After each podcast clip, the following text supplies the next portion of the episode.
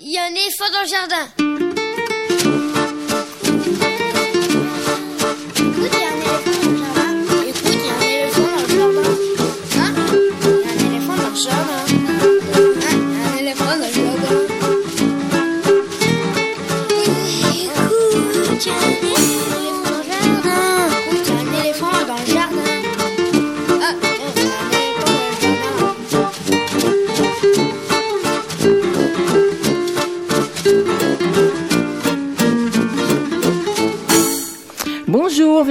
Soulet au micro pour l'actualité culturelle des enfants, petits et grands en Ile-de-France. Nous commençons avec euh, les petits papiers, la revue de presse d'Estelle Laurentin. Bonjour Estelle. Bonjour Véronique. Ce sera à toi dans quelques instants. Trois zooms ce matin sur l'actualité des livres pour la jeunesse. Premier zoom, l'actualité des revues sur la culture jeunesse. C'est une nouvelle rubrique qui s'ouvre dans cette émission avec ce matin un zoom sur la revue des livres pour enfants dont le dernier numéro comporte un dossier Bienvenue en Amérique consacré donc à l'actualité de la littérature jeunesse aux États-Unis. Rencontre avec sa rédactrice en chef Marie Lalouette, ce sera à 10h45.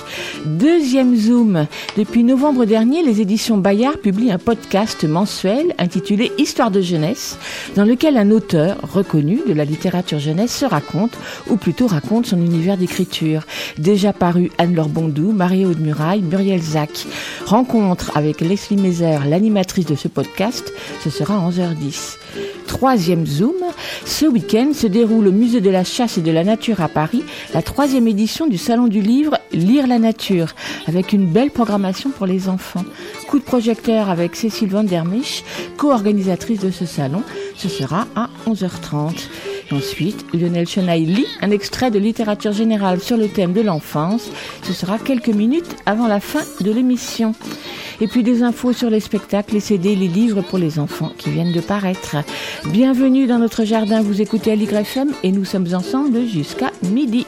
Jules Brizard assure la mise en onde de l'émission, merci à lui. L'adresse de la radio 42 rue de Montreuil dans le 11e, le site aligrefm.org, l'adresse éléphant mais aussi le Facebook de la radio le Facebook de l'émission, tout ça pour prendre de nos nouvelles et nous donner des vôtres. Pour vous abonner au podcast, c'est sur la plateforme Ocha. L'adresse est podcast.ocha.co slash écoute, il y a un éléphant dans le jardin.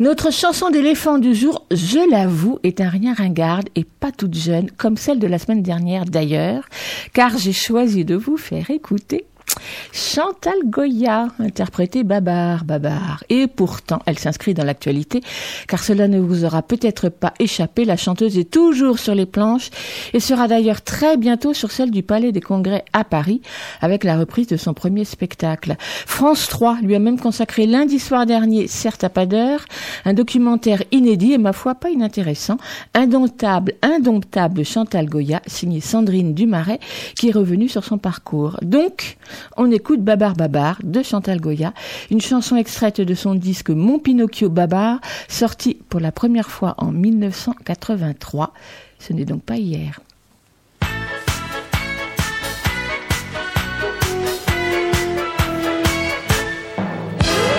Oh mes enfants, écoutez l'histoire fantastique de notre ami Babar, notre petit éléphant. Il naquit un jour au cœur d'une forêt magique, mais lâchement un chasseur a tué sa maman. Mon gentil petit éléphant.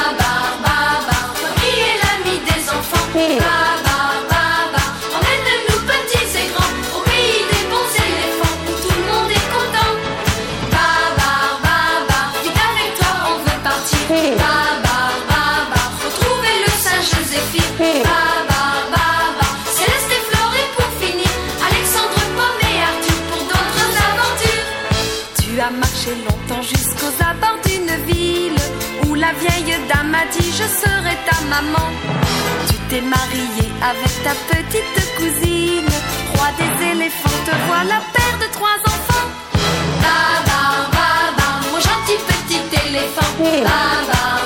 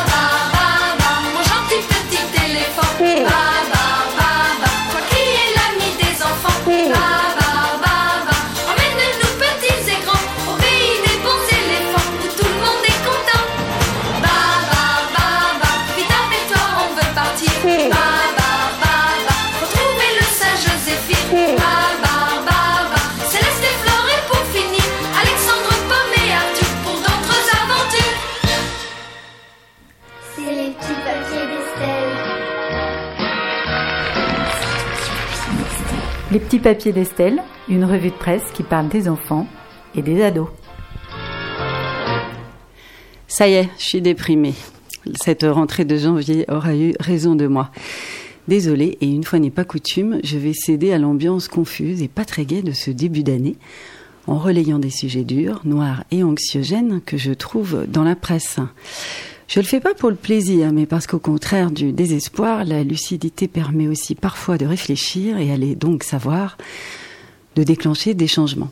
Alors c'est sans aucun doute le raisonnement des journalistes de l'émission de France 3 qui s'appelle Pièce à conviction, qui sera diffusée ce soir avec pour titre Enfants placés, les sacrifiés de la République. L'État a le devoir de protéger les enfants en danger, abandonnés ou maltraités par leurs parents. Qu'en est-il en réalité? L'émission mensuelle propose une enquête dans des familles d'accueil et des foyers où ils ont trouvé violence, argent détourné et agressions sexuelles. Donc une enquête et un débat sur le sujet pour briser le silence. C'est le programme de ce soir. Alors, en France, 341 000 mineurs considérés en danger sont placés, mais parfois, nous dit l'enquête, le calvaire continue. Les petits enfants qui tombent du balcon. Toute leur enfance défile dans leurs yeux. Elle est courte et ils s'ennuient même un peu. Alors ils regardent ce qui se passe autour d'eux. Ils s'échappent, ils volent devant les fenêtres. Elle montre cette enquête des éducateurs dépassés et parfois maltraitants. Idem pour des familles d'accueil, des enfants en détresse. Bref, c'est assez rude. Bien sûr, tout ne va pas mal et 8 milliards d'euros en France sont distribués chaque année pour ces enfants. Mais lorsqu'ils atteignent 18 ans, ça s'arrête, bien souvent. Et aujourd'hui, il faut savoir qu'une personne sans domicile fixe sur quatre est un ancien enfant placé. L'enquête sera suivie d'un débat avec des responsables de l'aide sociale à l'enfance, des représentants de l'État, des experts, des juges. Alors vous avez de la chance finalement, parce que moi je voulais vous faire écouter des extraits vidéo tournés pour cette émission, racontant ces enfants en détresse, ces violences qui continuent comme une malédiction. Mais j'ai pas su capturer le son de la vidéo. Ça tombe bien. Et vous voilà donc épargné ce matin. C'est sans doute mieux comme ça. Et puis pour les courageux, à voir ce soir sur France 3 ou sur le site de l'émission. Et euh, on peut aussi euh, retrouver des informations très validées sur le sujet dans une étude dont tu m'as passé un lien, Véronique, mais que j'ai complètement oublié de noter. Est-ce que tu peux nous redire ou est-ce que tu l'as pas en tête? C'était l'INSEE? Non, c'était l'UNICEF France. Voilà. Alors on mettra cette étude sur le site parce que les émissions de télé c'est bien, mais les, les statistiques très sérieuses c'est pas mal non plus. Alors la maltraitance des enfants et les dérives quelquefois de ceux-là même à qui on les a confiés, c'est pas d'hier. Sur Mediapart, le 13 janvier, l'AILP, l'Association internationale de libre pensée, on est chez les laïcs, revient sur un épisode très cruel de l'histoire irlandaise et a écrit à deux reprises à la congrégation du Bon Secours pour lui demander de prendre ses responsabilités dans l'affaire des morts cachées et de l'inhumation massive sans aucune autorisation d'environ 800 très jeunes enfants dans les bâtiments appartenant à la congrégation à Tuam en Irlande dans les années de 1925 à 1961. La ministre de la Jeunesse irlandaise s'adresse aussi au pape pour que l'Église prenne dans cette affaire sa responsabilité. Pour les curieux, c'est un sujet qui a été euh, comment révélé au grand public dans un très beau film qui s'appelle Philomena, réalisé par Stéphane Frears en 2014 avec Judy Dench, que je vous conseille. Aujourd'hui, on n'est plus en 1925, on n'est même plus en 1961, et on a gagné au moins en termes d'information. On peut savoir ce qui se passe, et savoir, c'est déjà beaucoup. Alors pour éduquer les enfants à s'informer, à rester curieux attentifs et critiques, on fait un tour pour conclure du côté de France Info, qui propose chaque jour une rubrique intitulée France Info Junior, disponible aussi sur le net, avec de courtes et sérieuses chroniques à hauteur d'enfants sur des thèmes qui vont de la saga de Tintin, bon là c'est plutôt fun, au rôle des gendarmes dans les manifestations, un sujet très actuel en France, ou encore à la construction du mur entre les États-Unis et le Mexique. Et là, au micro de France Info Junior, lundi 14 janvier, trois collégiennes de Côte d'Or interviewaient Jean-Éric Brana, maître de conférence à l'Université Paris II et chercheur à l'Institut de Relations internationales et stratégiques. Euh, sur tous les migrants, combien sont des enfants? Ah ça c'est une question euh, intéressante parce que c'est vrai qu'on on parle assez peu des enfants et pourtant ils sont très nombreux. Ils sont dans dans les centres de rétention actuellement, c'est-à-dire dans des centres où on les garde en attendant de les renvoyer. Ils sont euh, euh, environ 13 000. C'est un chiffre euh, terrible. 13 000 enfants. Très 13 000 enfants, oui, qui sont euh, qui, en attente de qu'on règle leur sort ou qui sont dans des, des- dans des foyers ou dans des familles, puisque quand ils sont trop petits, on les garde pas en centre de rétention, on les met dans des familles directement. On comprend donc le principe de cette émission. Ce sont de jeunes adolescents qui posent des questions. Ça dure cinq minutes et ça s'écoute tous les jours sur France Info ou sur leur site. Et ben après tout ça, Véronique, t'as pas envie de faire entrer un peu de lumière dans ce studio Oh, mais bien sûr. Hein, alors on va laisser entrer le soleil parce que comme la situation est grave mais pas désespérée, on va se quitter sur un tube très power flower plein d'espoir qui s'appelle Let the Sun Shining. Et puis les petits papiers reviennent mais dans trois semaines seulement. Je pars pas à Bora Bora, même si franchement j'aimerais bien, mais j'ai quelques contraintes qui m'empêcheront de venir les deux prochains mercredis. Alors en attendant, si vous êtes carrément en manque, j'en profite pour dire que j'ai un petit podcast hébergé sur PodCloud et qui s'appelle Pichronique avec des cas un peu partout et sur lequel je mets notamment toutes les revues de presse que je fais euh, dans cette émission. Voilà, je vous dis à bientôt et on écoute Let the Sunshine. À bientôt, Estelle.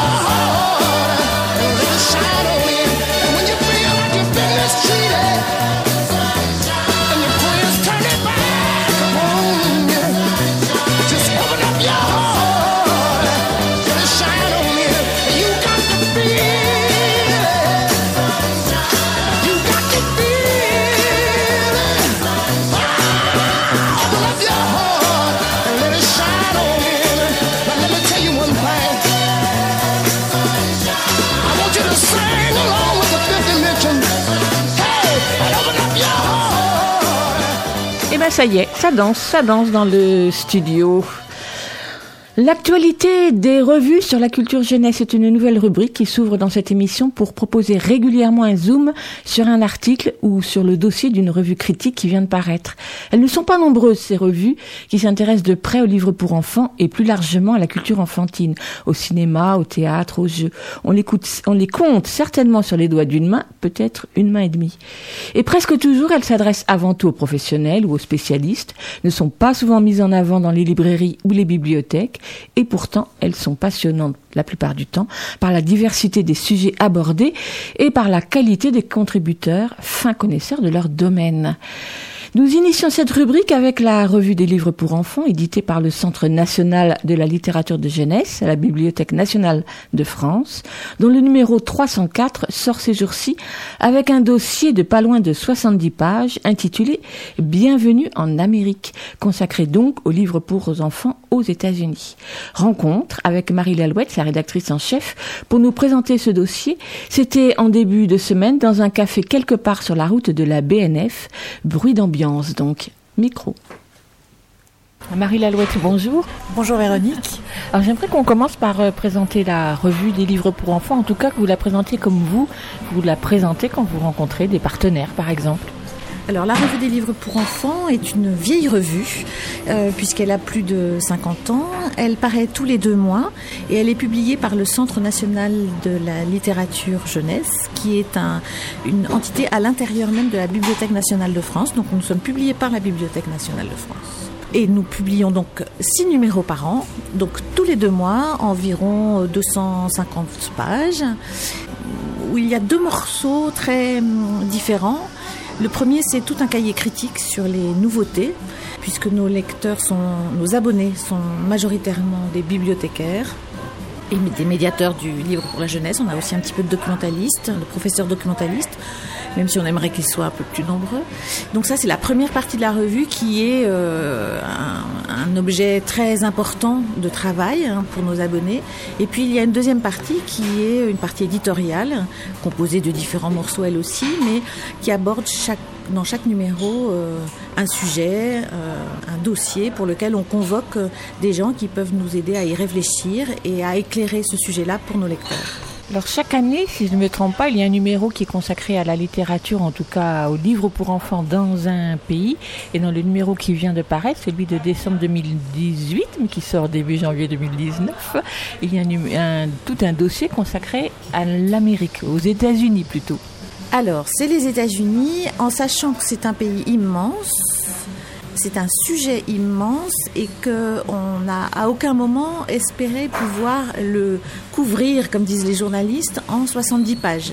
Donc on a choisi de faire des petits éclairages en se posant la question de ce qui intéresse le lecteur français. Parce que les États-Unis ont quelque chose de particulier, c'est que c'est un pays lointain, mais c'est un pays qui nous concerne très directement, puisque beaucoup de choses qui se passent là-bas, soit nous concernent en simultané et en contemporain, soit nous concerne dans le futur. Donc euh, voilà, c'est un pays complexe, lointain et proche. C'était ça qui nous intéressait. Dans ce dossier, il y a à peu près une huitaine d'articles avec, euh, j'ai envie, qu'on commence par ça, avec une double page sur des chiffres. Alors on va pas donner tous les chiffres évidemment, mais ce qui m'a frappé dans les chiffres que vous proposez, en comparaison avec la France, euh, comparaison dont vous venez de parler, c'est qu'aux États-Unis, et les librairies et les bibliothèques sont bien moins nombreuses qu'en France, proportionnellement au nombre d'habitants. Oui, et c'est ça qui est toujours intéressant, c'est que euh, on parle du modèle français, mais on ne le, comprend vraiment que quand on le regarde de l'extérieur. Et là, c'est vrai qu'on voit un domaine, une organisation commerciale qui est très très différente. Et les bibliothèques américaines, la, librairie c'est encore particulier parce que c'est le pays des grandes compagnies comme Amazon. C'est un pays où il n'y a pas le prix unique du livre, mais c'est pas une exception. C'est nous qui sommes une, exception, un peu en ayant le prix unique du livre, donc qui permet d'avoir des petites librairies indépendantes. Donc le, commerce du livre c'est une chose, mais ce qui m'a frappé, parce que je le connaissais moins sans doute, c'est euh, les bibliothèques qui sont à la fois très importantes, en relais d'opinion, en, en faiseurs d'opinion, mais qui sont aussi assez peu euh, importantes. Sachant que quand on regarde les, bibliothèques, tout comme en France, il y, a, le lieu des bibliothèques publiques, qui par habitant c'est moins important que... Je, prends mes, mes antisèches. Hein. Il y a 9000 bibliothèques publiques, donc une bibliothèque pour 35 000 habitants. En France, on est à une bibliothèque pour 9 000 habitants environ, donc une couverture bien moindre. Mais c'est aussi l'importance des bibliothèques scolaires qui sort de ces chiffres-là, qui est à côté et qui sont pour le coup très très très importantes. Et si on en reste un tout petit peu sur les bibliothèques, ce qui m'a frappé au fil des articles, parce que ça revient plusieurs fois, c'est effectivement ce que vous avez évoqué, c'est le rôle que jouent les bibliothèques euh, sur euh, la médiatisation des livres et sur la censure en particulier. Elle a, elle a pu être tolérante, moins tolérante, politiquement correcte, moins politiquement correcte. Moi, ce qui m'a frappé, contrairement à vous, c'est le fait que le, faiseur d'opinion qui est le bibliothécaire laisse la place à un autre faiseur d'opinion qui est le parent. Et que le parent bannit, puisque c'est le mot euh, dans les bibliothèques américaines et en édition américaine, le parent bannit encore plus que le bibliothécaire. Parce que finalement, il n'y a pas énormément de livres bannis.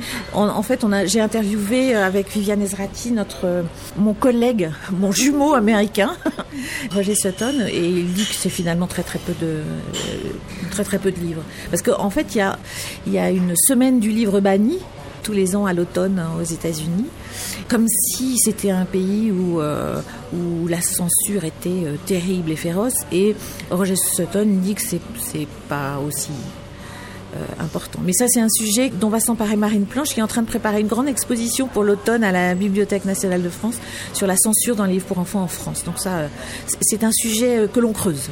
Donc les différents articles de ce numéro sont ouverts par un article autour des albums pour enfants avec une sorte, on va dire, une sorte d'hommage à Maurice Sendak, mais surtout un article qui met en avant que les années 60 ont été des années charnières dans l'édition d'albums pour les enfants aux États-Unis.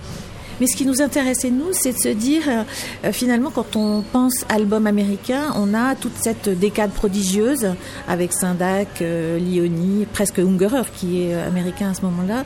Et puis que, que, finalement, quand on a envie d'envisager ce qui se passe après, c'est un peu plus flou et un peu moins marqué. Du coup, on a demandé à Anne Chassagnol et à Céleste Rode de, de travailler sur, sur ça, c'est-à-dire ce grand Sindak dont on absolument, minimise absolument pas l'importance. Que s'est-il passé après, à côté euh, Voilà, donc on avait envie de, de, montrer ça. Ensuite, et ça c'est à la lumière de ce que nous a raconté euh, Isabelle Finkenstadt de Kaleidoscope, ce qu'elle montre très très bien, c'est que il y a eu tout un moment après ces années 60 justement où il y a eu cette révolution pour beaucoup américaine, il y a eu la période de gloire anglaise avec euh, Stedman, avec Mackie, avec euh, des, grands et Birmingham qui vient de, disparaître, et que cette, cette, période de gloire anglaise, elle est finie, et elle est finie en grande partie à cause des, des années d'austérité thatchérienne, où les éditeurs anglais qui avaient un gros marché intérieur, notamment du côté de l'institution des bibliothèques, euh, ces bibliothèques ont été étranglées financièrement. Et du coup, l'édition anglaise a eu recours à la coédition pour pouvoir continuer à exister. Et qui dit coédition dit lissage, dit euh, ben, si je veux être vendu euh, ici et là, euh, il faut que les aspérités des projets soient un tout petit peu domptées, dirons-nous.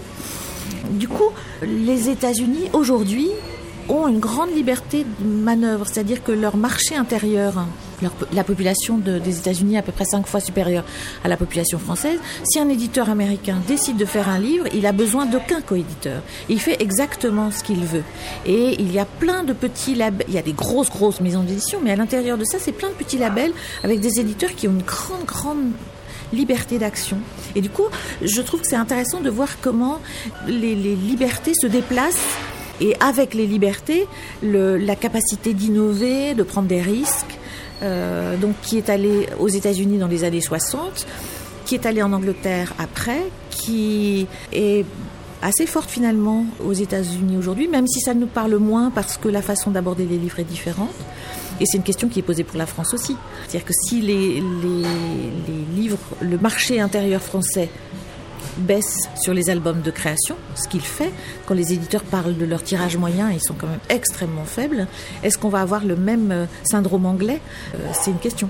Syndrome anglais qui se manifeste entre autres par le fait que effectivement les parents prenant de plus en plus de place dans la médiation et la médiatisation du livre, on se et dans retrouve l'édition. Et dans l'é- l'édition, puisque ce qui est très très frappant aux États-Unis, c'est l'autopublication, qui est euh, quelque chose qui existe déjà beaucoup en France, alors qui existe plus sur les romans, parce que c'est plus simple entre guillemets de produire un roman.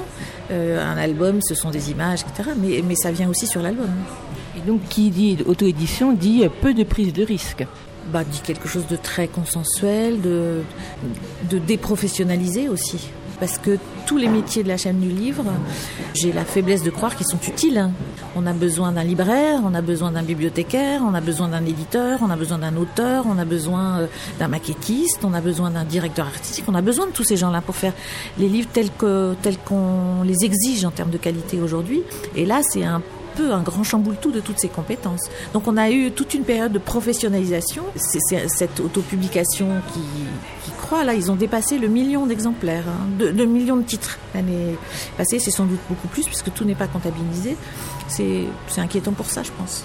Donc ça voudrait dire qu'aujourd'hui l'édition américaine pour les enfants de qualité, on va dire plutôt de création, ce sont des petites niches.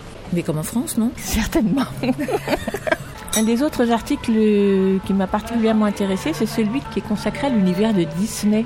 Parce qu'effectivement, on y apprend, outre des chiffres qui mettent bien en avant l'emprise qu'a Disney à tous les niveaux, on voit aussi comment euh, Disney mar- marque de sa marque l'édition en général. C'est incroyable. C'est pas l'édition en général, c'est la culture mondiale. Et ça, c'est un article d'Hélène Lorichesse, hein, qui est euh, chercheuse à Toulouse et qui est formidable, qui a fait un article extrêmement clair sur, en fait, le- l'exception Disney. C'est-à-dire qu'on a plein de, en tête de grandes, grandes compagnies de cinéma, de, de librairies, euh, Amazon, machin et tout ça. Mais finalement, il y a une seule compagnie au niveau mondial dont le territoire, c'est l'enfance et la jeunesse parce que Disney investit de plus en plus le monde des comics et donc va sur une jeunesse au sens très très élargi. Mais c'est incroyable de voir comment la perfection de ce modèle, c'est- bluffant, c'est bluffant. Et c'est autant euh, américain que français, que anglais, que indien. Que... Elle dit que c'est un monde qui est construit par des valeurs ce que l'on ne perçoit pas, par exemple, quand on, quand on voit la success story d'Amazon, par exemple. À part euh, le, le sou- souci de la réussite, on voit pas des, valeurs, mais il y a les valeurs Disney. Et elle dit quand même que dans ces valeurs, il y a le féminisme. Euh, ce qui est une des choses. euh, et finalement, quand on, je me suis dit quand même le féminisme Disney. Et c'est vrai que quand on, pense au film Disney, on a beaucoup d'héroïnes fortes indépendante. Bon, alors ça se termine par un mariage à la fin, hein, très souvent, ce qui n'est pas forcément la seule solution. Mais quand même, euh, ça m'a, ça m'a étonné, ça m'a fait réfléchir. hein. Effectivement, les héroïnes ont évolué chez Disney. C'est oui. pas sûr qu'elles soient devenues vraiment féministes, mais, mais peut-être. Un autre article qui m'a intéressé, c'est celui qui est consacré à Margaret Wise Brown, qui a édité, enfin, qui a publié dans les années 50 Bonsoir Lune. Est-ce que c'est dans les années 50 d'ailleurs? Oui.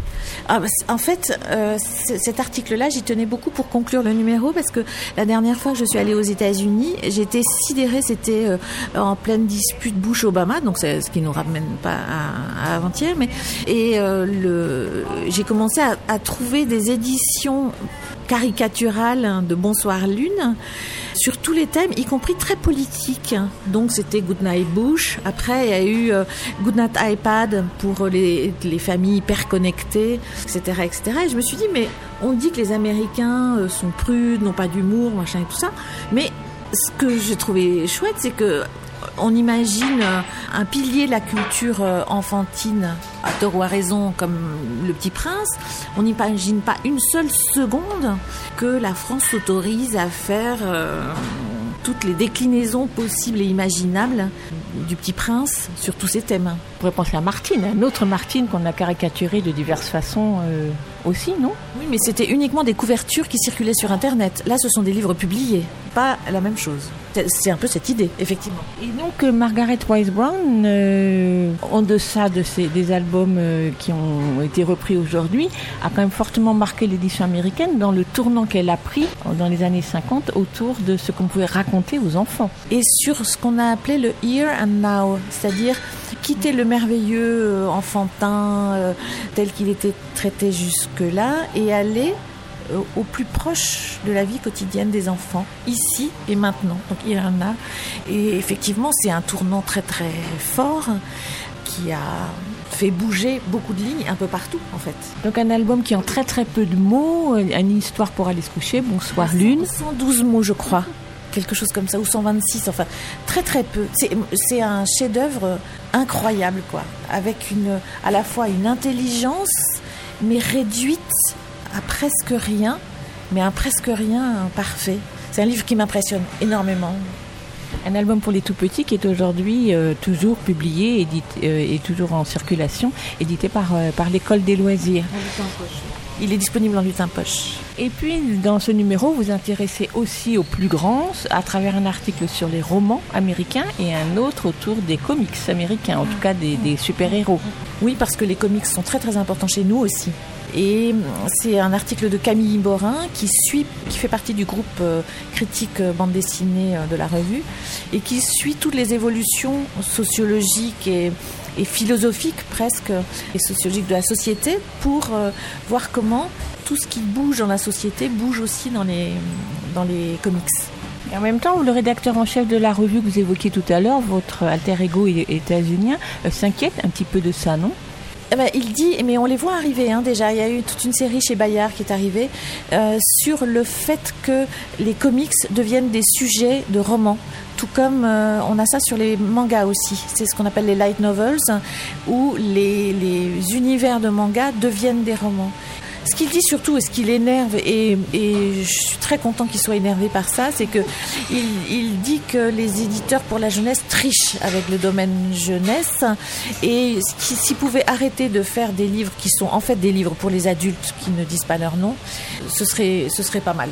Je, je suis assez d'accord avec ça, en sachant que la faute n'est pas imputable euh, seulement aux auteurs et aux éditeurs pour la jeunesse, mais à l'ensemble de l'édition qui n'accepte pas que les auteurs jeunesse ne soient pas seulement des auteurs jeunesse. Si les auteurs euh, qui ont commencé leur carrière en jeunesse pouvaient plus facilement aller vers la littérature adulte, euh, je pense que ce serait, ce serait bien, parce que c'est, il y a des auteurs formidables hein, qui écrivent des choses formidables, mais qui, qui, qui s'adressent pas seulement aux adolescents. Et ça permettrait aussi aux adolescents de passer plus facilement à la littérature adulte. Mais ça, c'est une opinion pour le coup, parce que je pense que la littérature pour les adolescents, c'est bien de la quitter à un moment donné. Et si les auteurs pouvaient euh, euh, ouvrir ce passage-là plus facilement en étant publiés euh, par des éditeurs adultes plus facilement, voilà, ce serait, ce serait bien. Donc le fait que les auteurs pour la jeunesse s'adressent à travers les adolescents en vrai à des, un public plus adulte est un phénomène aussi bien américain que français. Mais la question, c'est de savoir qu'est-ce que c'est qu'un adulte, en fait. C'est-à-dire que si on, euh, c'est l'adolescentisation de la société, ce mot qui est absolument impossible à, prononcer, et c'est un phénomène sur lequel reviennent Olivier Adam et Arnaud Catherine dans l'interview que Sylvie Tanet euh, a, fait, qui est dans la partie finale du numéro, non pas dans le dossier américain là, et qui disent, qui parle effectivement de ce passage littérature adolescente et littérature adulte, et je trouve que ce passage-là euh, plus il sera hum, souple, plus il sera confortable et mieux ce sera pour tout le monde et en tout premier lieu pour les lecteurs eux-mêmes, je pense. Marie Lalouette, est-ce qu'on a fait le tour de tous les articles? Parce que finalement, on avait dit qu'on en parlait de quelques-uns, mais on est en train de les aborder tous. Oui, euh, sachant que ceux qui viendront lire la revue, qui se trouve en bibliothèque, mais souvent il faut la réclamer parce que les bibliothécaires la, la gardent dans leur bureau. Donc n'hésitez pas à la réclamer, euh, mais qui s'achète aussi en librairie.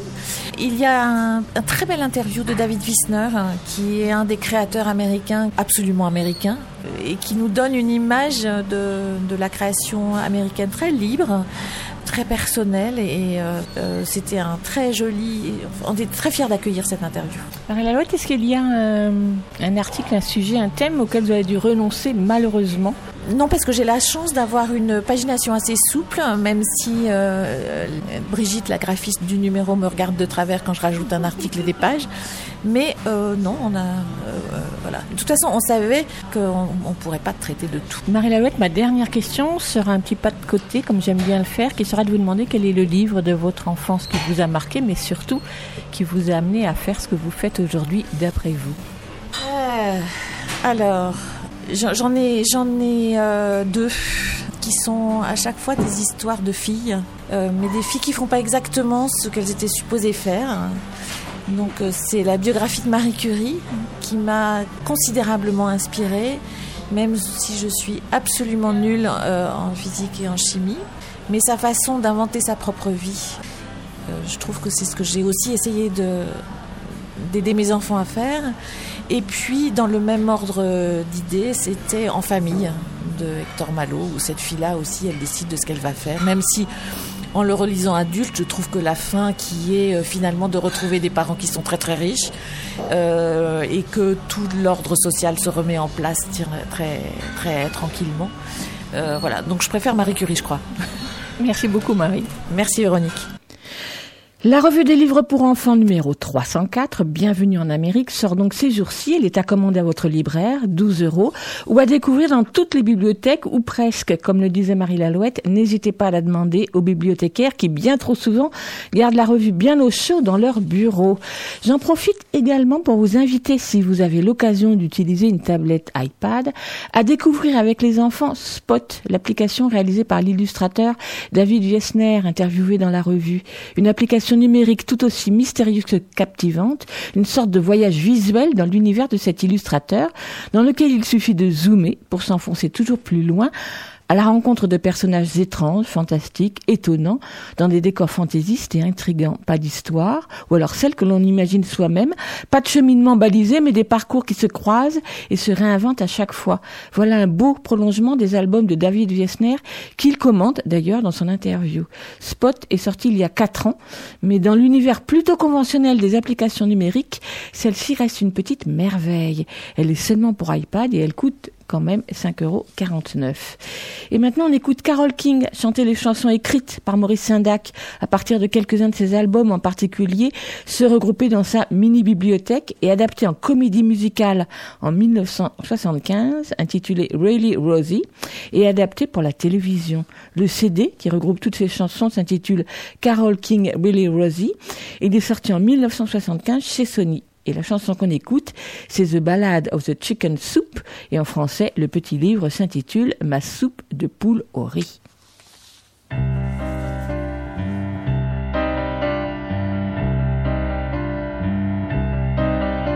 Today, our dear friend Chicken Soup, this very ordinary day, boiled up a pot of chicken soup and swallowed it away.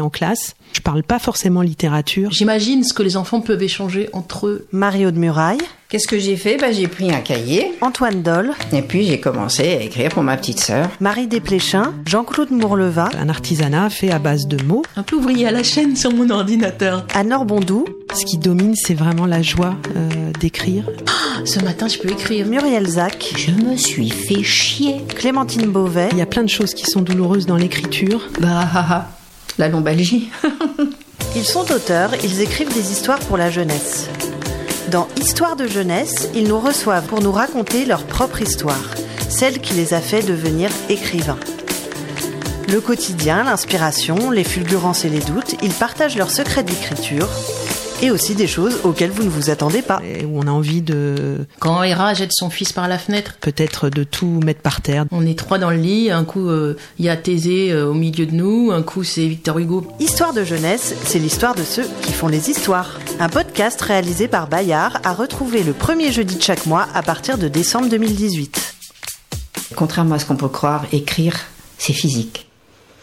Bien évidemment, lorsque j'ai appris en novembre dernier que les éditions Bayard se lançaient dans la publication mensuelle d'un podcast consacré aux auteurs qui écrivent pour la jeunesse, ma curiosité et mon intérêt ont tout de suite été émoustillés car comme de nombreux auditeurs aujourd'hui, je suis devenue une grande adepte du podcast qui permet d'écouter au moment souhaité et à son rythme telle ou telle émission de radio selon l'humeur ou l'occupation de l'instant, comme vous pouvez d'ailleurs le faire avec cette émission que vous êtes en train d'écouter quelques heures après le direct à partir du site de la radio de la plateforme Ocha ou bien en vous abonnant. Mais depuis quelque temps déjà, ce sont les podcasts dits natifs qui ont le vent en poupe, des podcasts conçus directement pour le web, à écouter via son ordinateur ou via une application sur son téléphone ou sa tablette, comme c'est le cas donc avec Histoire de jeunesse, un podcast des éditions Bayard et dont vous venez d'entendre le teaser de lancement. Chaque mois, un ou une auteur raconte pendant 45 minutes son univers de création, ses inspirations, ses façons de travailler, ses difficultés ou plaisirs d'écriture. Plutôt que d'éditer une brochure papier, comme le fait par exemple l'école des loisirs depuis de nombreuses années sur nombre de ses auteurs, plutôt que de les filmer assis face à la caméra, ici c'est la voix de l'auteur elle-même qui est donnée à entendre, enregistrée à son domicile, laissant ainsi toute la place pour l'imaginer. Une voix claire et chaleureuse, joyeuse pour les trois que j'ai déjà entendus, Anne-Laure Bondou, Mario de Muraille, Muriel Zac, trois auteurs bien connus des ados et jeunes ados, très prolixes et bien sûr édités entre autres par Bayard Jeunesse. Souvenirs d'enfance, anecdotes, descriptions de leur environnement de travail jalonnent le récit, donnant ainsi à leurs lecteurs et auditeurs, plutôt adultes enseignants, bibliothécaires et tous ceux qu'on appelle médiateurs, leur donnant donc l'occasion de mieux les connaître ou l'envie de découvrir tous leurs livres. Même si, en particulier pour Mario de Muraille, il existe déjà de très nombreuses interviews écrites audio ou vidéo.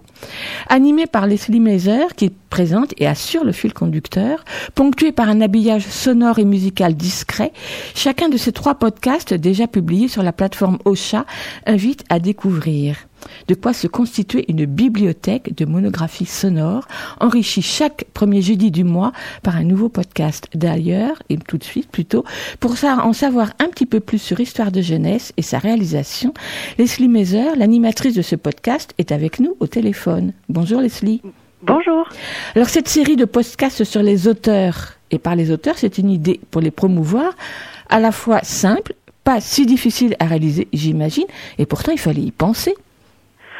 Euh, oui, il fallait y penser, enfin, euh, d'associer euh, le podcast et la littérature, et surtout la littérature jeunesse qui qui engage des, des auteurs euh, qui sont peut-être moins médiatisés euh, que d'autres artistes, mais euh, bah voilà, c'était un peu quand même assez logique que Bayard se lance dans l'aventure. Enfin, on est un, un, groupe de médias, on fait de, de la presse papier depuis depuis plusieurs dizaines d'années, donc on est attentif aussi aux nouvelles formes médiatiques qui émergent.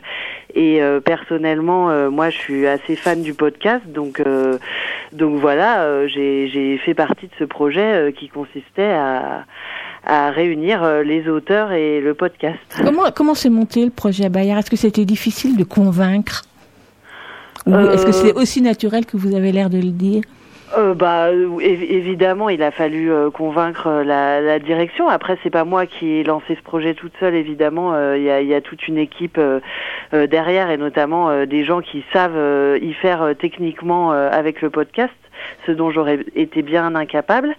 Et, euh, et voilà. Après, c'est peut-être aussi pour ça qu'on a qu'on est parti euh, avec des auteurs euh, très connus du grand public. C'était, euh, enfin, on a commencé par là aussi parce qu'on savait qu'on avait plus de chances de, de de se faire connaître dans un premier temps avec des auteurs tels que euh, Mario de Muraille, euh, Clémentine Beauvais qu'on voit vachement dans les médias en ce moment.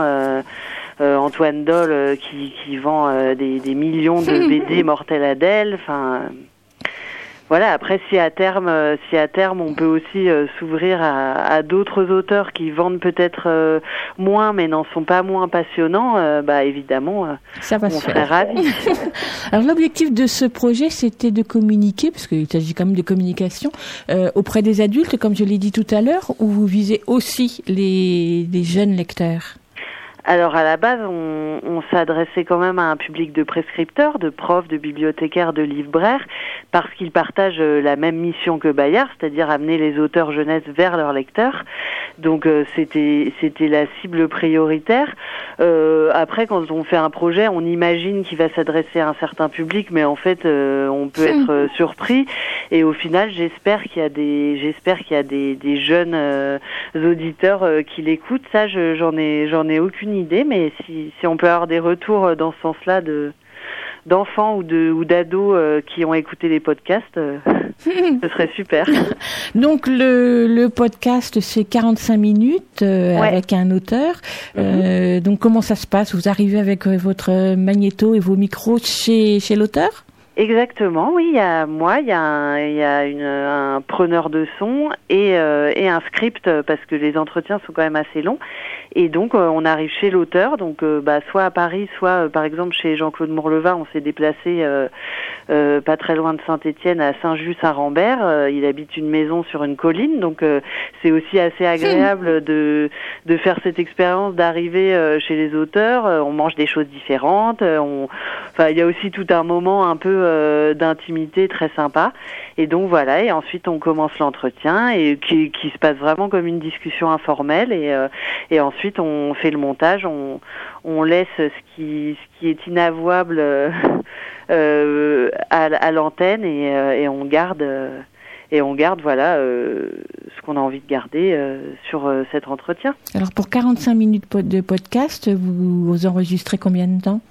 Entre 1h15 et 1h45. Donc ouais, ça fait des longues discussions et ensuite euh, c'est un peu le casse-tête de dire ah mais ça on, bien sûr. on trouve ça trop intéressant, on a envie de le garder mais en même temps on peut pas. euh. Mais bon bah oui on le fait quand même. Donc à chaque fois, chaque podcast, c'est vous qui faites l'introduction, donc qui replacez entre guillemets l'auteur dans son contexte de. Ouais tout à fait. Euh, et puis c'est vous effectivement qui posez des questions. Alors euh, selon les auteurs, euh, j'ai cru comprendre que pour certains, enfin, j'ai cru entendre plutôt que selon, Ouais. pour certains vous avez dû vous avez pu effacer votre voix, comme avec Mario de Muraille qui qui parle presque toute seule, on va dire. Ouais. Euh, Mais Marie, hum, par contre, euh, avec Anne-Laure Bondou, là, c'était beaucoup plus, vous étiez beaucoup plus présente.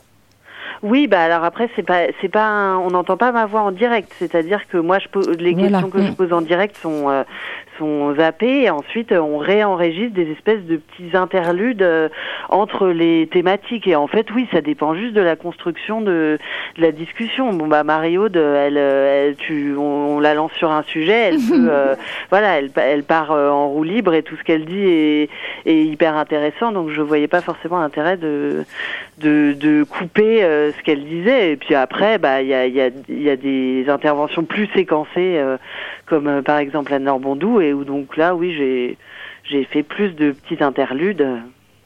Alors je ne sais pas si c'était réel ou si c'était plus un petit effet de, de sur Facebook, mais Muriel Zac dit sur sur sa page Facebook, j'ai pu lire ça hier, que qu'elle vous a livré des secrets que vous êtes qu'elle n'aurait peut-être pas lâché aussi simplement dans des enfants. Ah oui, bah écoutez, je- j'avais pas vu ça, mais euh, j'en suis ravie. Et puis oui, bah c'est le podcast, c'est un média euh, un peu de l'intime, donc euh, donc on sent très bien que au cours d'une discussion comme ça, euh, un petit peu informelle, il y a des choses qui sortent qui sont pas les mêmes que bah déjà devant devant une caméra. Enfin, euh, ça c'est, je pense que ça bloque pas mal de monde. Et, euh, et qu'une interview écrite un peu rapide euh, quand on a euh, quand euh, l'attaché de presse euh, donne euh, euh, 15 minutes à un journaliste euh, voilà là on prend le temps euh, on est chez les auteurs euh, on on a pris le temps de parler avant euh, et tout ça donc forcément oui ça ça se ressent euh, sur ce qui est dit ensuite je pense qu'au bout d'un moment ils oublient le micro en fait C'est ça qui est bien. Alors, Oui. euh, euh, certainement qu'un nombre de, de- peut-être que nombre de nos auditeurs connaissent les trois auteurs que vous avez déjà euh, mis en ligne, si on peut utiliser ce terme-là, mais j'aimerais bien que vous les présentiez quand même. Euh, alors, bah, euh, Anne-Laure Bondou, euh, c'est une, c'est une auteure française d'une cinquantaine d'années qui a publié des romans, en général plus dans un univers imaginaire avec beaucoup de héros qui voyagent, tout ça, plus je- jeune adulte, enfin ado, des romans ados. Donc c'est très poétique, très élégant. euh, etc. Mario de Muraille, bon bah c'est quand même la, la, star de la littérature jeunesse actuelle. Alors elle, elle a fait vraiment, euh, elle a produit dans tous les genres euh, possibles et imaginables des quantités de romans euh, qui sont généralement tendres, drôles et très justes sur la société actuelle. Et puis Muriel Zac, euh, ses, ses ouvrages les plus connus, c'est ce qu'on appelle les feuilletons mythologiques, la mythologie grecque en 100 épisodes. Et euh, donc elle a fait le feuilleton d'Hermès, le feuilleton de Thésée, le feuilleton d'Ulysse, et euh, nous nous apprêtons à sortir chez Bayard euh, le feuilleton d'Artémis. Donc chacun de ces entretiens dure, à peu- euh, dure 45 minutes. Donc c'est, on va dire que ce sont des monographies. C'est un seul épisode par, par auteur. C'est un format qui s'est imposé à vous ou plutôt que de penser exemple, à des séries ou à une forme feuilletonesque, euh, des, des podcasts plus courts ou encore plus longs? Comment vous avez choisi cette durée de 45 minutes qui impose quand même à l'auditeur de prendre le temps d'écouter? Bien sûr, bah c'était assez expérimental parce qu'au départ on en- au départ on voulait faire des interviews classiques donc on entendrait ma voix etc et en fait euh, finalement bah on s'était entretenu tellement longtemps avec la première Anne-Laure Bondou elle avait dit des choses tellement riches qu'on s'est dit mais si on avait plutôt l'idée de faire un podcast d'une demi-heure euh, comme ça se fait euh, euh, pas mal. Et en plus on se disait que c'était une durée plus raisonnable euh, pour les transports euh, pour quand on fait le ménage ou son fitness euh, et qu'on écoute des podcasts et puis voilà, et puis le, le la matière qu'on récoltait était telle qu'on s'est dit qu'il fallait faire des longs entretiens où on prenait vraiment la place et tant pis, euh, bah tant pis si euh, la génération zapping n'y trouve pas son compte, mais euh, mais ça avait quand même plus de sens et de Mm. et de densité comme ça quoi. Donc à chaque fois un petit indicatif, un petit générique et puis un habillage sonore, musical euh, qui vient ponctuer mais qui est quand même très discret. Oh oui, oui, bah oui, c'était pas. Enfin, le but, c'est vraiment pas de. C'est pareil quand vous me dites on vous entend pas énormément. euh, C'est une remarque qu'on m'a faite. Euh, Enfin, vra- vraiment, on voulait euh, laisser la place aux auteurs. On n'a pas. euh, c'est pas une opération de com où on veut absolument placer le nom de Bayard toutes les deux minutes dans le podcast. Enfin, le but, c'est vraiment de donner la parole aux auteurs parce qu'ils sont passionnants et et voilà et de questionner ce qu'est la création et. Et comment euh, comment fonctionne cette petite cuisine euh, d'auteur euh, qui fait qu'on ressent tellement d'émotions euh, quand on a leur livre entre les mains? Voilà, il n'y avait pas d'autre euh, but euh, euh, que ça. Donc oui, tout tout l'accompagnement éditorial sonore est assez discret. Je veux bien que vous présentiez l'équipe qui travaille autour de ce projet. Ah, bien sûr. Alors, il, donc, euh, avec moi, il y a Hélène Pasquet euh, qui s'occupe de la direction éditoriale, donc qui a choisi euh, les auteurs, euh, qui voilà, qui, qui euh, fait beaucoup de coupes aussi euh, dans les entretiens, enfin, qui choisit un petit peu les grands thèmes euh, qu'on garde. À la réalisation, Nolwenn Thivaut et Emmanuel euh, qui sont des, des, des podcasts addicts euh, qui, qui connaissent absolument tout sur ce sur ce média. Emmanuel Viau a également fait la création musicale parce qu'il aime bien euh, bidouiller. Euh, voilà des, des, des, des petits euh, des petites boucles euh, électro. Et euh, production euh, Laurent Sabazon euh, qui travaille également chez Bayard et qui, qui nous accompagne vachement pour essayer de mettre en valeur ce projet.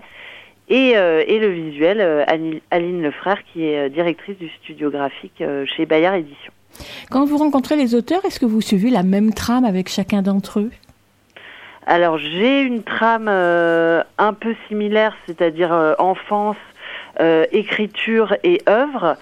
Mais euh, après, on est on est surpris et puis surtout, euh, voilà, il y a des questions sur lesquelles ils sont moins diserts et en fait, ils partent sur un autre sujet euh, qu'on n'avait pas forcément prévu. Donc euh, donc euh, voilà, il y a il y a une espèce de ligne directrice, mais qui de laquelle on dévie bien souvent. Les auteurs disent toujours oui à la proposition? Ou est-ce que vous avez déjà eu des refus? Euh, Ou des gens qui non, restent on à n'a pas- convaincre On n'a pas eu de refus. euh, par contre, si Timothée de Fombelle euh, m'entend, euh, je lui ai envoyé euh, euh, quelques mails et il était tout à fait partant, mais du coup, il m'a pas donné de date. Donc euh, bon bah je vais je vais le relancer parce qu'on aimerait beaucoup euh, s'entretenir avec lui. Mais euh, non non sinon euh, bah tout le monde accueille la proposition avec enthousiasme et euh, et surtout ils sont tous hyper sympas. Ils nous servent du thé, des petits gâteaux. euh, voilà on est on est très bien chez les auteurs. Ce sont toujours des auteurs qui publient chez Bayard.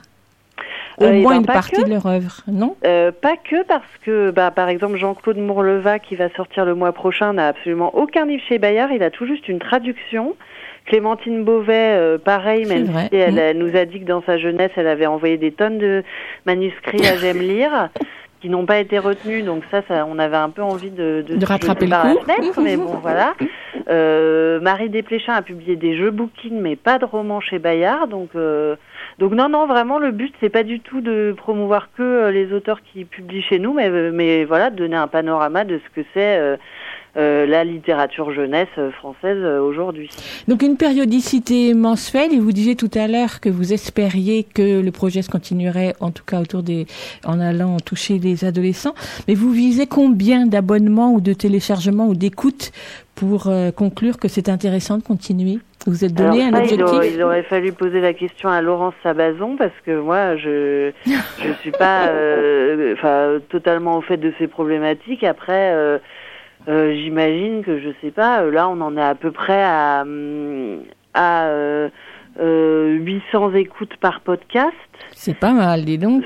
C'est pas mal. Moi, je me rends, je me rends pas tout à fait compte, mais euh, voilà. Donc, j'imagine que. euh, Ben, c'est pas mal parce qu'il faut le trouver, il faut le connaître. Et donc justement, je veux bien que vous nous donniez les, les façons de faire pour trouver le podcast. Alors c'est pareil, euh, on atteint un peu les limites de ma compétence, mais ce que je sais, c'est que euh, les podcasts sont réunis sur une plateforme qui s'appelle Ocha. Et sinon, on peut les trouver sur toutes les plateformes habituelles de podcast, euh, iTunes, euh, euh, la plateforme sur Android dont je ne connais pas le nom, euh, sur Deezer. Enfin, en fait, euh, là où on trouve tous les podcasts habituellement, mais surtout sur téléphone portable, il y a une appli qui s'appelle Podcast et dans la qui est une espèce de catalogue. Et là, euh, on tape Histoire de jeunesse et on tombe dessus. Et donc chaque premier jeudi du mois, une nouvelle, un nouveau podcast, une nouvelle rencontre avec un auteur. Exactement, ouais. Ben, merci beaucoup Leslie Mézère et bravo, bravo vous. pour ce projet Bayard autour du podcast. Merci. Au revoir. Au revoir.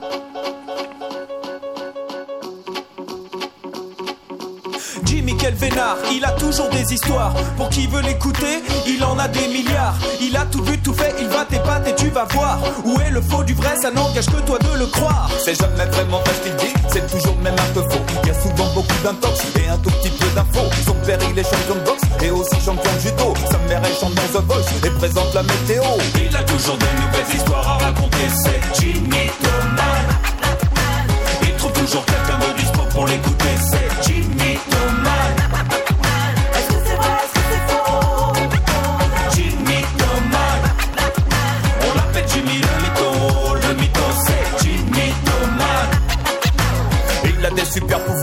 Il s'en sert que la nuit. Chaque jour une nouvelle histoire, avec lui jamais on s'ennuie. La reconnaissance, la gloire, c'est ce qu'il désire. Alors on fait semblant de croire pour lui faire plaisir. Plus les années passent et plus se réduit l'auditoire. Tu ne l'écoutes plus quand tu t'es fait avoir. Des mensonges, des mythos, du baratin, des bobards. Plus personne ne va le voir, Jimmy est mis à l'écart. Il a toujours de nouvelles histoires à raconter, c'est Jimmy Thomas. Il trouve toujours quelqu'un de dispo pour l'écouter, c'est Jimmy Thomas.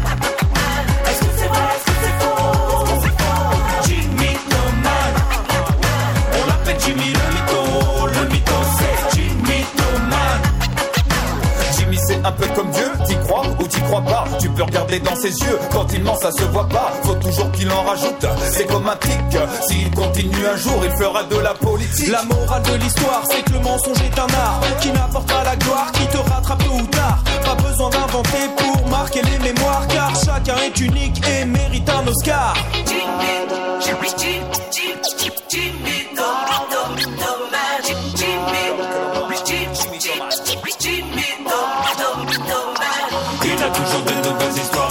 À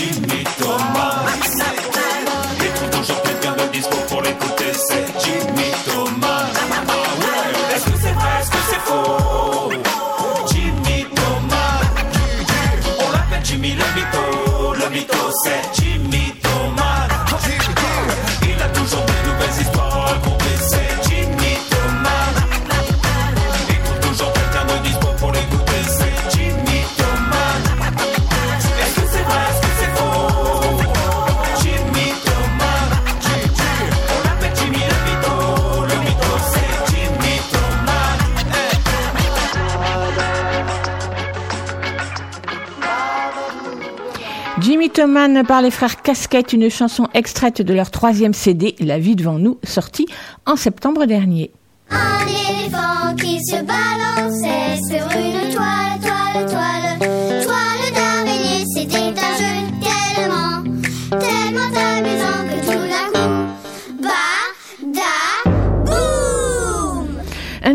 Dans les pages, c'est notre chronique autour des livres pour enfants dans lesquels un éléphant s'est glissé quelque part dans un coin de l'image ou au détour d'une phrase ou bien prenant majestueusement la pause.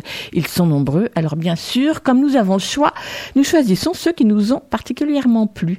Cet album si est américain, actu du jour oblige, même s'il a paru au début de l'année dernière aux éditions Helium. Dr. Dolittle, un classique de Hugh Lofting, est adapté par Seymour Schwast, est-il écrit sur la couverture. Un classique, car ces histoires du bon vétérinaire nommé John Dolittle ont été écrites et éditées dans les années 1920 et jusqu'en 1948, car elles ont très vite rencontré un grand succès et pour longtemps aux États-Unis. Ce vétérinaire imaginaire sait parler aux animaux, veille sur eux, autant que les animaux veillent sur lui. Et à travers ces histoires, l'auteur, qui a commencé à écrire ces histoires alors qu'il était soldat dans les tranchées britanniques durant la Première Guerre mondiale, car Lofting était anglais. Ces histoires du vétérinaire sont ici réinterprétées par le graphiste américain Seymour Schwast, fondateur du Putchpin Studio. Ce sont de grandes planches façon bande dessinée, au style volontairement naïf, voire enfantin, aux crayons de couleur qui les rendent particulièrement attachantes et savoureuses, avec ses nombreux dialogues dans les bulles.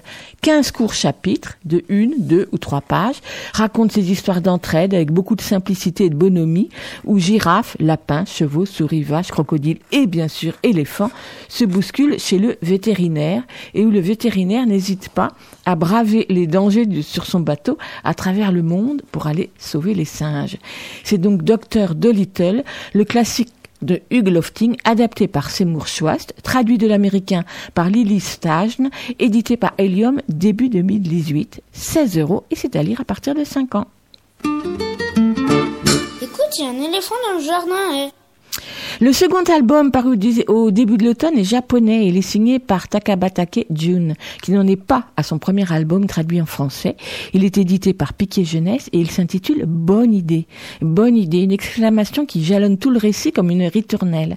Dans cet album pour les plus petits, construit sur un rythme binaire, cet album met en scène successivement toute une série d'animaux. Un gorille, puis deux koalas, puis trois ours blancs, etc. qui partent en balade. Sur la première page, une question à la fois simple et intrigante. Un gorille part en promenade. Tiens Elle est appuyée par une illustration qui donne, à voir juste un élément de ce qui intrigue l'animal et qui trouve sa réponse sur la double page suivante. Ici, c'était la queue d'une girafe. Le singe se suspend au cou de la girafe. Bonne idée et page suivante, on passe à un autre animal. Maman koala et son petit grimpent à un arbre. Tiens, tiens. Et hop, sur le dos de maman kangourou. Bonne idée. Loutre, pingouin, tyrannosaure, la panoplie d'animaux est variée jusqu'à la petite Rio qui, elle, part en voyage sur les épaules de son papa. Et le récit se termine sur une balade à dos d'éléphants. Rien de vraiment nouveau dans cet album, bien sûr, mais les petites variations dans le texte minimaliste, qui jouent sur la répétition comme les aiment les tout petits, sont très malines et on peut saluer ici le travail de la traductrice Véronique Brindot. Les illustrations couleurs vives, sobres en détail, comme des animaux joviaux et très expressifs. C'est vraiment une très bonne idée. Bonne idée de Takabaka Tejun, édité par Piquier Jeunesse.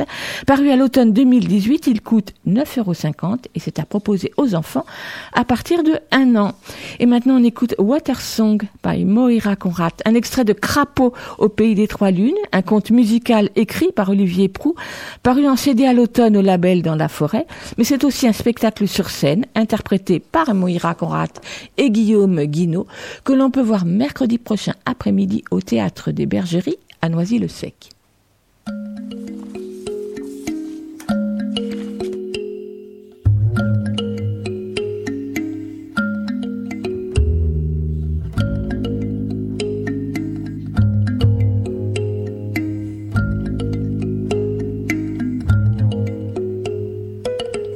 Douce, douce, douce sur ma peau, comme elle est douce la chanson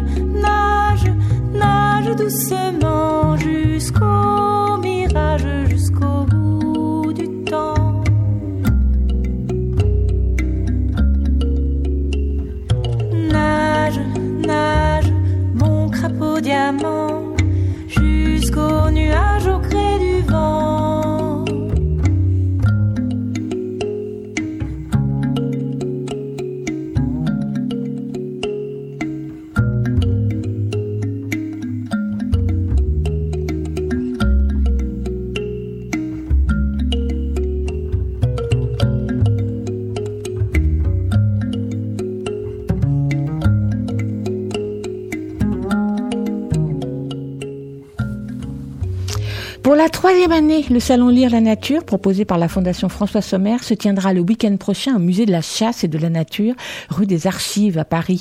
Un salon dédié aux relations entre l'homme et la nature et dont l'entrée est libre et gratuite.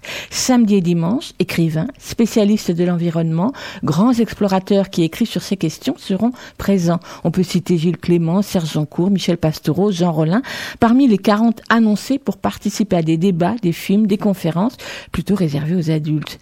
Du côté des enfants, un programme intitulé Copains de la nature, avec de nombreux ateliers, entre autres avec les illustrateurs Laurent Moreau, Fanny Ducassé, Didier Cornille et d'autres, des visites, découvertes du musée et des lectures comptées en particulier.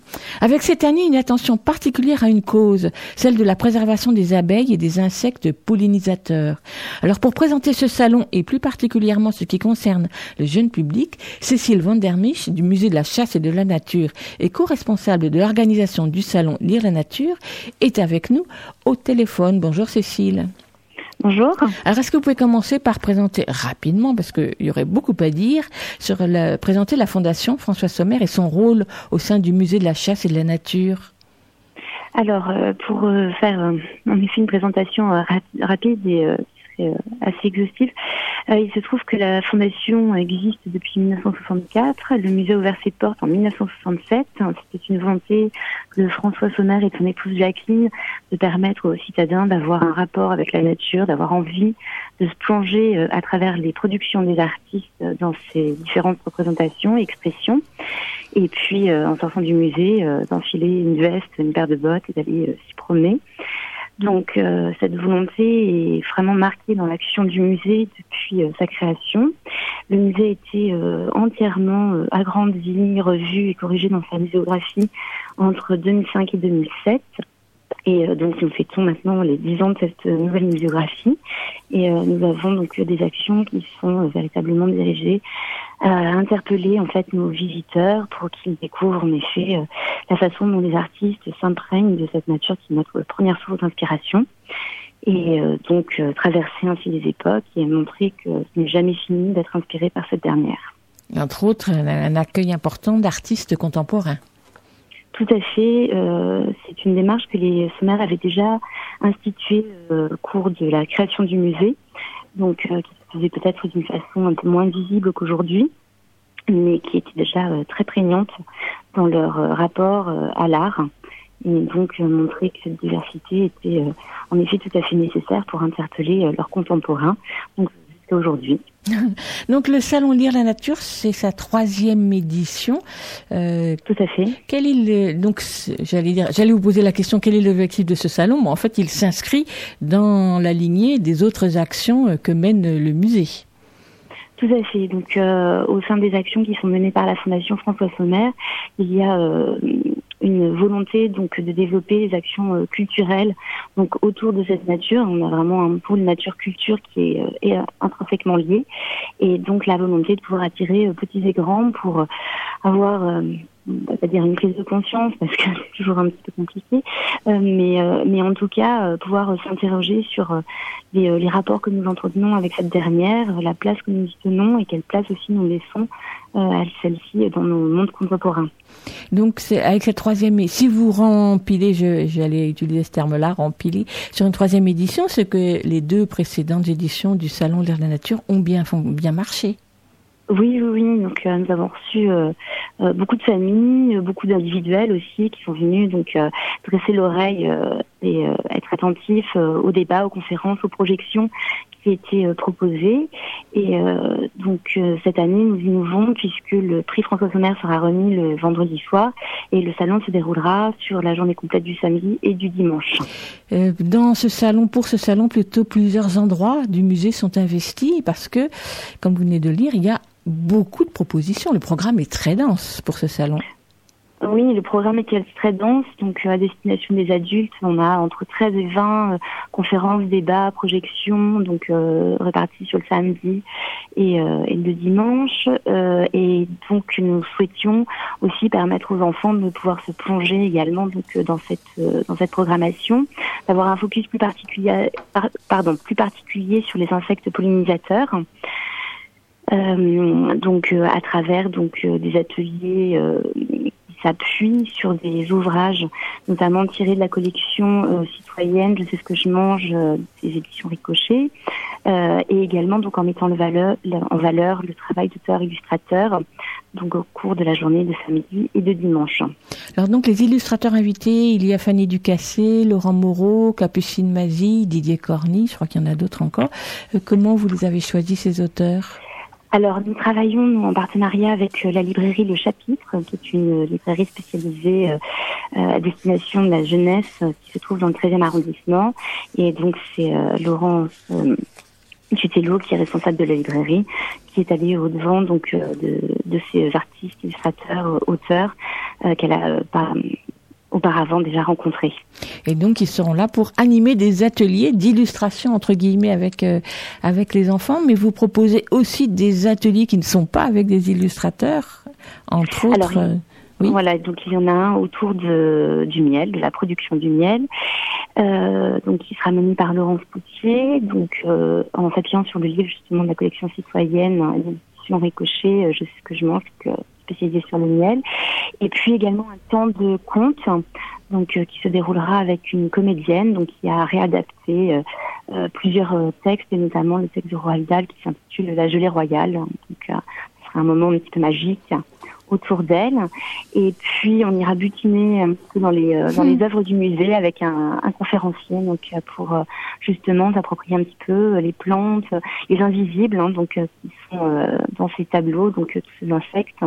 En règle générale, dans un musée, on est toujours effrayé par un insecte qui n'est pas forcément un bon présage pour la conservation des œuvres, mais euh, lorsqu'il est fixé euh, dans la peinture, dans le dessin, c'est quand même toujours beaucoup mieux.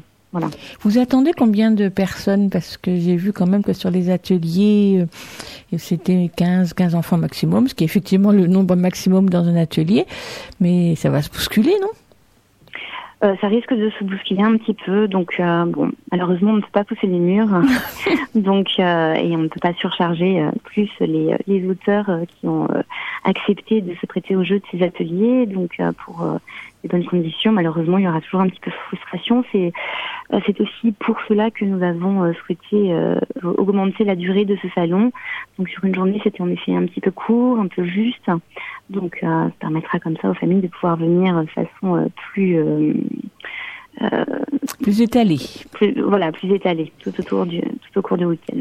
Et puis un petit plus proposé dans le cadre de ce salon, c'est la visite euh, du musée possible euh, pendant le week-end. Donc c'est quand même une grande chance. Oui, tout à fait. Donc c'est un salon dont l'accès est totalement libre, hein, donc ce qui permet pour ceux qui ne souhaitent pas assister aux propositions de pouvoir quand même découvrir les espaces du musée, donc avoir une première découverte et approche de nos collections. Euh, vous l'avez évoqué très rapidement tout à l'heure, mais je veux bien que vous le représentiez, même, même si c'est très rapide aussi. C'est le prix littéraire François Sommer. Alors le prix littéraire est un prix qui existe depuis 1980. Il se trouve que François Sommer euh, avait une collection euh, de biophilie euh, très importante et donc euh, suite à son décès, euh, mort en 1973, euh, son épouse a- décidé de créer un prix pour lui rendre hommage et justement mettant en valeur ce rapport entre l'homme et la nature, ces relations donc qui pouvaient être exprimées à travers l'écrit, donc romans ou essais. Donc euh, chaque année, nous récompensons comme ça euh, un prix. Donc euh, je ne peux pas vous donner en avant-première le prix du voyage, je ne le connais pas. Donc je rabat de, de spoiler. En l'occurrence, l'année dernière, c'était Paolo Cognetti pour euh, la huitième montagne qui avait été récompensé. Nous avons eu auparavant Baptiste Morisot pour les diplomates, donc qui, est, qui montre la place du loup. hein, donc euh, tout au long de, de l'histoire. Euh, les jardins de Versailles, donc euh, également avaient été euh, récompensés. Donc c'est un travail avec, euh, euh, je me souviens plus de son prénom, mais Monsieur Quinet. Donc voilà, des choses qui sont assez diverses, mais qui nous interpellent en effet sur la place du paysage, la place de l'animal, notre rapport aussi avec avec le vivant. Donc et notre insertion dans ce dans ce monde. Cécile Van der Mesch, merci beaucoup. Veux bien que vous redonniez les, donc les horaires de ce salon. Alors le, salon sera ouvert donc samedi et dimanche entre 10h et 19h. Et puis l'adresse du musée de la chasse et de la nature. 62 rue des Archives dans le 3e arrondissement. Et puis on, rappellera que donc euh, l'accès est libre et gratuit. Merci beaucoup. Tout à fait. Et bon salon. Je vous souhaite une, Oui. une bonne journée. Merci à vous. Merci. Au revoir.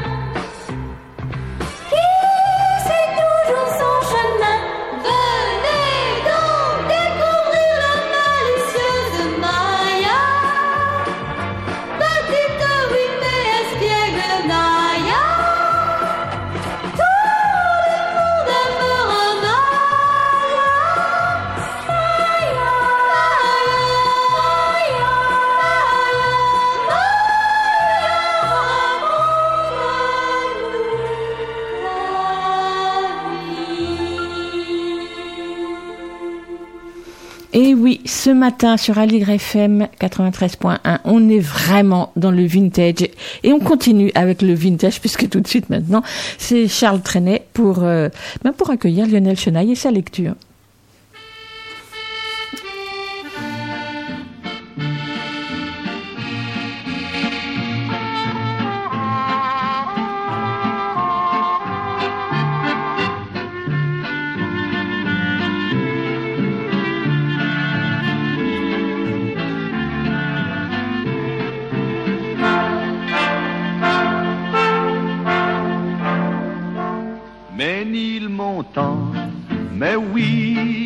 Madame, c'est là que j'ai laissé mon cœur. C'est là que je viens retrouver mon âme, toute ma flamme, tout mon bonheur quand je revois ma petite église où les mariages allaient gaiement. Quand je revois ma vieille maison grise, même la brise parle temps, elle me raconte comme autrefois de jolis contes. Au jour passé, je vous revois un rendez-vous, une musique, des yeux rêveurs, tout un roman, tout un roman d'amour poétique et pathétique, mais nul montant quand midi sonne, la vie s'éveille à nouveau, tout résonne. De mille écolas, midinette, chez sa dinette au bistrot, la biblette, lit ses journaux. Voici la grille verte, voici la porte verte, qui grince un peu pour dire bonjour, bonjour, alors te voilà de retour. Mais Nil montant, mais oui, madame, c'est là, c'est là que j'ai laissé mon cœur. C'est là que je viens retrouver mon âme, toute ma flamme, tout mon bonheur. Quand je revois. Et oui, Charles traînait pour accueillir Lionel. Bonjour Lionel. Bonjour. C'est pas vraiment une chanson d'enfance, mais je sais qu'elle y a un petit lien avec ce que tu vas Quand lire. même, oui, oui. Et puis c'est une chanson de souvenir, euh, tout comme euh, le livre, effectivement, dont j'ai choisi un extrait aujourd'hui. Ça s'appelle Nous étions seulement des enfants. C'est un livre de Rachel Gédinac qui est paru chez Fayard en septembre 2018.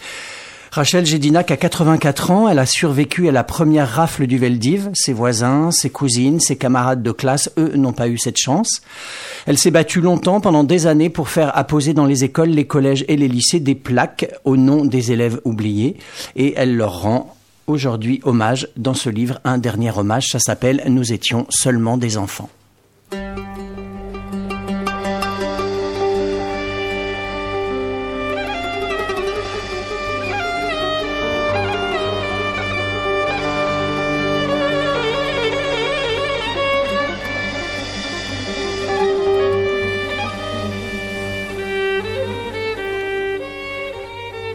Les enfants sont leurs espaces. Elles s'étendent sur des cartes qui semblent longtemps aussi grandes que des villes entières. En grandissant, on se rend compte qu'il ne s'agissait que de quatre ou cinq rues, une dizaine de lieux, et l'école, au centre. Mon enfance, elle, se déploie sur plusieurs cartes. Il a fallu que je retrouve la petite fille de la Bellevilloise pour retourner dans celle de mes premières années. La plus intime, sans doute parce que c'était la plus heureuse. Tous mes souvenirs y étaient piégés, comme ces boules de Noël où l'on peut, à travers le verre, regarder indéfiniment la neige tomber. Ensemble, nous avons reconstruit les lieux, les rues, les trajets, et la carte a désormais sa forme et ses lignes, enlacées autour de la rue du Risse. Mon passé retrouve sa, sa géographie. Il y a d'abord notre appartement, puis celui de mes grands-parents, une grande pièce dans la rue de Tlemcen au cinquième étage, et aussi la rue des Cendriers, certains cafés et le lavoir. Dans la semaine, ma mère nous réservait des instants privilégiés et c'était souvent là qu'elle nous entraînait. Je ferme les yeux et me voici petite fille assise contre une bassine, les jambes pliées, ma robe descendant jusqu'aux genoux. J'entends les bruits étouffés des coups de brosse, les voix des femmes parlant toutes les langues, le français, le yiddish, l'espagnol. Leur rire aussi, noyé dans la vapeur d'eau. Je tourne la tête et je vois maman, son visage masqué par les nuées blanches. Elle me regarde de ses yeux clairs. Ses cheveux bruns tombent sur son cou et sa taille fine est marquée par sa jupe. Souvent, nous quittions le lavoir au soleil couchant. On entendait alors les parents hurler aux petits de rentrer dîner. On croisait les hommes qui revenaient du travail, leurs vestes de fortune posées nonchalamment sur le bras, et pour certains, des sacs de jute remplis de charbon sur les épaules. Au crépuscule, Ménilmontant s'agitait, comme à l'entracte d'un opéra on se précipite pour changer de décor. Puis le calme d'un coup se faisait et la nuit tombait. Sur la carte de cette enfance, il y a aussi un café de la rue de Belleville, où mon père nous emmenait tous les dimanches matins avec ma sœur. Je me rappelle sa grande terrasse bercée de soleil et les odeurs de café qui embaumaient la rue. Nous sortions de l'appartement, dévalions l'escalier, puis attrapions chacune une main de mon père. Louise d'un côté, moi de l'autre. Avant la guerre, papa était menuisier pour une fabrique de meubles du quartier du Faubourg Saint-Antoine dans le 12e arrondissement. Il avait les bras forts et des mains rugueuses d'artisan. Sur le chemin, rafraîchis par les hauts arbres, nous ne croisions presque personne. À cette heure du matin, la moitié des enfants avaient déserté la rue pour l'église où l'on donnait la messe. Nous, nous marchions en sautillant jusqu'à apercevoir sur la droite les grandes lettres rouges Cocorico au-dessus de deux portes de verre. Un bâtiment mystérieux comme on n'en voyait qu'ici. Tandis qu'au premier étage étaient apposées les affiches, au deuxième s'ouvrait un immense hublot comme un œil braqué sur le boulevard. Dans ces temps-là, Ménilmontant et Belleville étaient des quartiers de fête. On allait y écouter de la musique, on sortait voir des films, s'installer sur les terrasses. Il y avait toujours du monde dehors. Les gens qui vivaient ici exerçaient de petits métiers. Alors, c'étaient les arts populaires qui marchaient le mieux. Là où il ne fallait pas dépenser des sommes immenses pour passer les après-midi et où l'on pouvait emmener les femmes s'amuser sans se ruiner et se chausser pour quelques pièces. Mais j'étais trop jeune pour ça. Et aujourd'hui, tout a disparu. Du Cocorico, du Ménil Palace, des cinématographes parisiens, du Belleville Pâté ou de nombreuses salles qui peuplaient le quartier, il ne reste rien. Le temps les a emportés.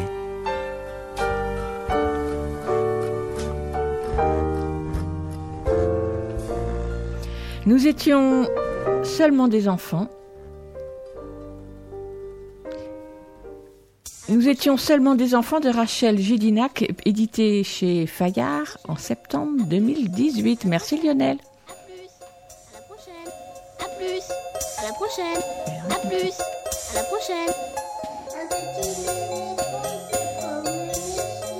midi, les programmes en direct d'Aligre FM sont suspendus, mais vous pouvez continuer à écouter Aligre FM sur le net, en direct sur les ondes du 93.1. C'est à partir de 17h. Bonne journée. À plus, super, à la prochaine. À plus, à la prochaine.